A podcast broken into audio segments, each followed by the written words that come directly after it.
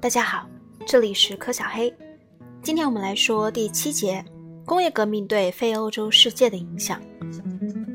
较早的帝国的欧化。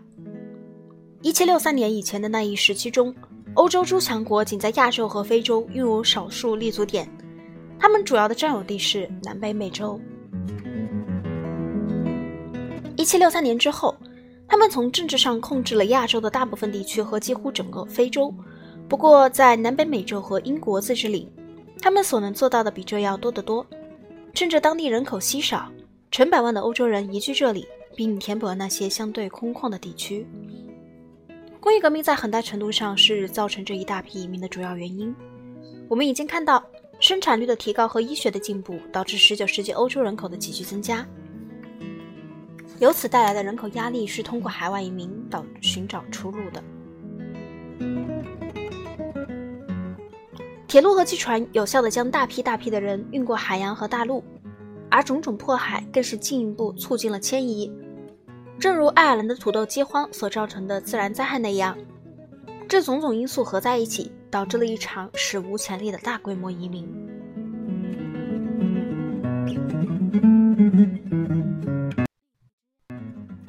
每过去十年，人口迁移的潮流便有巨大的增长。十九世纪二十年代中，总共才有四十四点五万人离开欧洲；十九世纪五十年代中，有大约二百六十万人离开欧洲；而在一千九百至一千九百一十年间，移民人数高达九百万，也就是每年有近一百万移民。欧洲移民，一九零六年，欧洲移民在去往美国的路上，在一八四六至一九三二年间。五千多万欧洲人移居美国、加拿大、南美洲、澳大利亚和南非。一八八五年以前，大部分移民来自北欧和西欧；那时以后，多数移民来自南欧和东欧。一般说来，英国移民前往英帝国的自治领和美国；意大利人前往美国和拉丁美洲；西班牙人和葡萄牙人前往拉丁美洲；德国人前往美国，其中还有小部分前往阿根廷和巴西。从世界历史的观点来看，这种规模极其巨大的迁移的意义在于。除很大一部分人涌入亚洲的俄国地区和一小部分人慢慢流入南非外，迁移的目标完全是针对美洲和大洋洲的。结果，西伯利亚、南非除外的英国自治领和南北美洲在种族方面几乎完全欧化。虽然拉丁美洲的印第安居民设法活了下来，但幸存下来的只是少数。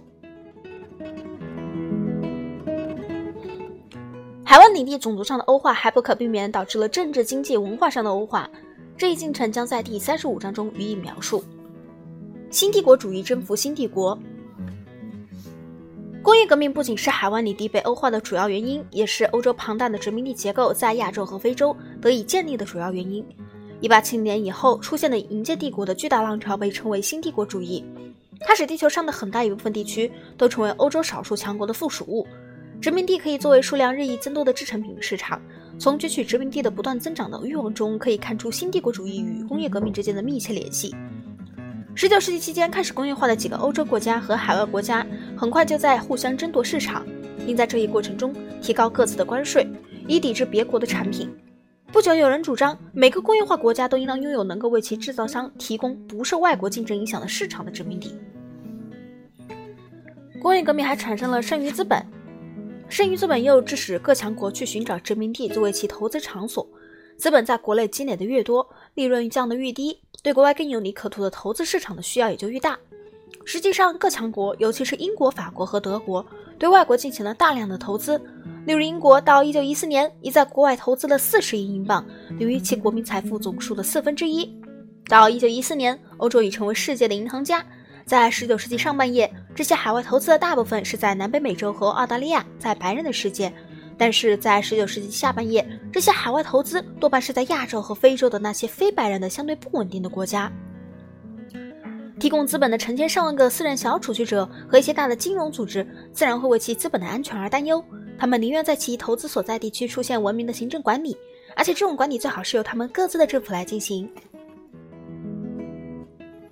如此，投入剩余资本的需要也就促进了新帝国主义。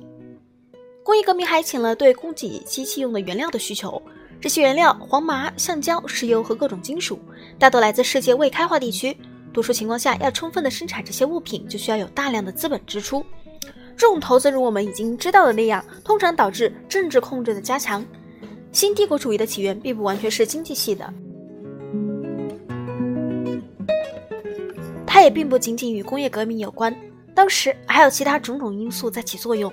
一个因素是希望得到像在马耳他和新加坡那样的海军战略基地，以加强国家安全；另一因素是需要获得另外的人力来源，就如法国人在北非所做的那样。再一个因素是传教士的影响，他们在19世纪中特别活跃。这些传教士一直试图使土著皈依，他们有时受到土著的虐待，甚至被杀。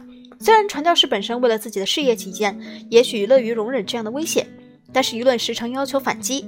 因此，政府知道可以利用这类事件作为进行军事干涉的借口。最后，社会达尔文主义及其生存斗争和适者生存的学说的流行，自然会导致种族优势的观念和白人有责任统治世界上朱列等的有色民族的观念。杰出的帝国创立者塞西尔·罗德斯在这一问题上是十分坦率的。他说：“我坚持认为，我们是世界上第一流的种族，在这个世界上，我们定居的地方愈多，对人类就愈有利。”如果有上帝的话，我想他希望我做的事，在非洲地图上尽可能的多地绘上英国的红色。这些经济的、政治的和智力、心理上的因素的最后结果，是导致世界历史上规模最大的土地攫取。这种土地攫取，甚至是成吉思汗的征服都无法与之相比的。在一八七一至一九零零年的三十年间，英国使其帝国的土地增加了四百二十五万平方英里，人口增加六千六百万；法国使其土地增加三百五十万平方英里，人口增加两千六百万；俄国在亚洲增加了五十万平方英里土地和六百五十万人口；德国增加了一百万平方英里土地和一千三百万人口；甚至小小的比利时也设法获得九十万平方英里土地和八百五十万居民。正是通过这种方式，到一九一四年，地球上大部分表面和世界上大部分人口已受到包括俄国在内的欧洲少数国家和美国的直接或间接的支配。这一发展是人类历史上前所未有的。今天，在二十世纪后期，世界上的大部分人乱都是对这种欧洲霸权的不可避免的反应。新帝国主义的影响。为什么欧洲在十九世纪后期的大扩张被称为新帝国主义呢？帝国主义毕竟不是什么新的东西。如果将帝国主义定义为是一个国家、民族或者种族对其他类似的集团进行直接的或间接的政治的或经济的统治或控制，那么帝国主义就同人类文明一样古老。无疑，罗马人是帝国主义的，因为他们征服了欧洲的大部分地区和近东，并统治那些地区达数世纪之久。而且在罗马人之前和之后，世界各地还有许多别的帝国为各种民族所征服。然而，新帝国主义一词是颇有道理的，因为这种十九世纪后期的欧洲扩张，就其对殖民地和附属地的影响而言，完全是前所未有的。虽然罗马通过掠夺、收集主要以粮食为主要形式的货物贡物，简单直接的剥削其殖民地，但是它的剥削并未特别的影响殖民地的经济生活和结构。殖民地继续以同与过去同样的方式生产几乎同样的粮食和手工艺品。将这种帝国主义与后来倾倒并改造整块整块大陆的那种帝国主义相比，就像将一把铲子与一台蒸汽机、挖掘机相比。传统的帝国主义包含剥削，但不包含根本的经济变化和社会变化。公务仅仅归于某一统治集团，而不归于另一统治集团。相形之下，新帝国主义迫使被征服国家发生彻底的改变。这与其说是一种经过深思熟虑的政策，不如说是西欧生气勃勃的工业主义对非洲和亚洲静止的自给自足的农业政权的不可避免的影响。换句话说，欧洲的工业资本主义太复杂，太富于扩张性，不能说它与殖民地是一种简单的共物关系。开始时，欧洲征服者肯定会毫不迟疑地掠夺和征收贡物。英国人在印度就曾这样做过，就像西班牙人早先在墨西哥和秘鲁所做那样。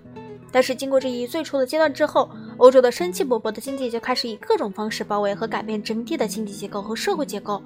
发生这种情况，是因为如我们已所知道那样，工业化的欧洲需要为它的剩余资本和制造品寻找原料来源和市场。因此，新帝国主义的历史作用在于将工业革命推进到其逻辑上必然的结局，使工业国家及工业资本主义能以世界性的规模发挥作用。工业资本主义的全球作用导致了对世世界人力物力资源的更为广泛、协调和有力的利用。当欧洲的资本和技术与不发达地区的原料和劳动力相结合，首次导致一个完整的世界经济时，世界生产率无疑极大的提高了。事实上，世界工业生产在1860至1890年间增加了三倍，在1860年至1913年间增加了七倍。世界贸易的价值从1851年的6.4亿英镑上升到1880年的30.24亿英镑，1900年的40.25亿英镑和1913年的78.4亿英镑。对于经济这块蛋糕增大所带来的好处，人们的意见是一致的。但是争论主要在集中在蛋糕该如何分配的问题上。诸殖民地民族已经感觉到，过去他们所得到的少于他们应得的份额，不过他们所得到的总量已明显增加，要不然他们日益增长的人口就无法得到供养。例如，有位英国学家、经济学家指出，1949年，在矿物丰富的北罗德西亚津巴布韦，从事开矿的欧洲公司将他们的产品总共卖得3670万英镑。这笔钱转移到，哦，这笔钱中，他们花费在北罗德西亚的仅为一千二百五十万英镑，这意味着有三分之二的资金被转移到国外，而且花费在北罗德西亚的一千二百五十万英镑中，还有四百一十万英镑是支付给在那里生活工作的欧洲人的。三千六百七十万英镑中，只有两百万英镑是给了在矿井里干活的非洲人。这些工人平均年得到四四十亿英镑，而殖民地的每个成年非洲人的平均收入则是每年二十七英镑。开发非洲，欧洲人开发非洲。照片拍的是南非一家金矿公司的白人工头和黑人劳工。在这些情况下，可以理解。猪殖民地民族对增长了的生产率或外国公司支付的工资印象并不很深，他们印象较深的是自己的可怜的生活水平，尤其是在与西方的生活水平相比较时，他们对于让自己担任伐木工和抽水工等苦力的角色也很不满，甚至在有着工业发展所需的人力物力资源的地区也是如此。显然。在西方工人对工业资本主义的反应与殖民地民族对新帝国主义的反应之间有着一个相似之处，两者都对自己的命运不满，而且两者都支持旨在引起根本变革的运动。但是他们又有一个基本差别：诸殖民地民族并不反对本民族的雇主，而宁可反对外国统治者。因此，至少在最初阶段，他们的反对运动并不是社会主义的，而是西方的一系列政治学说——自由主义、民主主义，尤其是民族主义的。我们接下来将考察这些主义。构成了欧洲的政治革命。对世界历史来说，了解这一革命与了解工业革命一样是必不可少的。正如我们将要看到的，这个世界不仅受西方的棉织品、铁路和银行的影响，而且还受西方的思想、口号和政治制度的影响。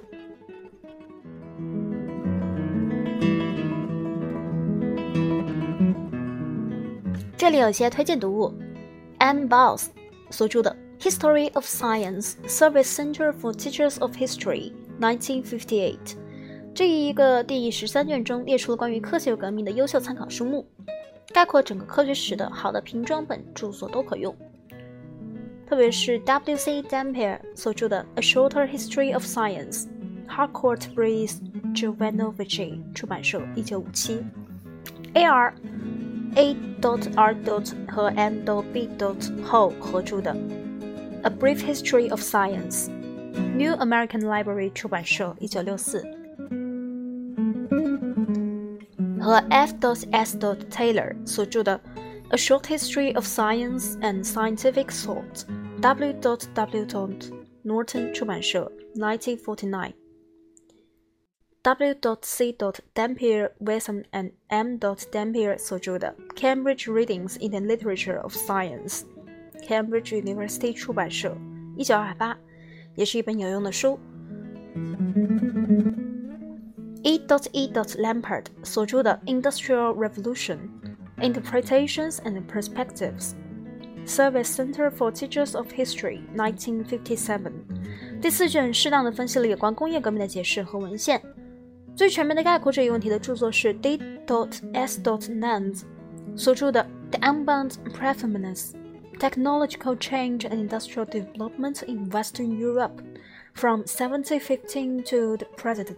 present Cambridge University 出版社1969 and A. Thompson 令人鼓舞的阐释 The Dynamics of the Industrial Revolution Edward Arnold 出版社1973关于工业革命从英国的传播，可以看 W. D. Henderson 所着的 The Industrial Revolution on the Continent，Cass 出版社，一九六一。 关于工业革命的社会和政治影响，见 E. J. Hapshan 所着的《The Age of Revolution: Europe, 1789 to 1848》，Weidenfeld 出版社，1962。E. P. Townsend 所着的《The Making of the English Working Class》 格劳斯出版社，1963。T. McCowan 所着的《Modern Rise of Population》 ，Academic 出版社，1977。N. Mike Kendrick 等人所着的《The Birth of Consumer Society》，The Commercialization。The Commercialization of 18th Century England Indian University 出版社，一九八二；L. Brockway 所着的《Science and Colonial Expansion》，Academic 出版社，一九七九；D. R. Patrick 所着的《 The Tools of Empire》，Technology and European Imperialism in the Nineteenth Century Oxford University 出版社，一九八一；和 H. Macduff 所着的《Imperialism from the Colonial Age to the Present》，Present Present 不是 President Present Monthly Review 出版社，一九七八；R. Bredinzel and C. Kunz 所着所编的《Becoming Visible: Women in European History》，一九七七。工业革命对女性的影响。更细细的论述这一点的着作有《Women Work and Family Halt》，Rick Hart and Wilson 出版社，一九七八，《Europe on Women: A Documentary History, 1789 to 1945》，一九八零 ，J. Randall 所着的《The Regions of Modern Feminism: Women in Britain, France, and the United States, 1718 to 1816》。1985，我们下一次会讲到第二十七章欧洲的政治革命。G. W. F. 黑格尔说过，一旦充分自由这个抽象概念进入个人和民族的头脑，就没有什么比它更难以控制的了。 今天我们就讲到这里咱们下次见。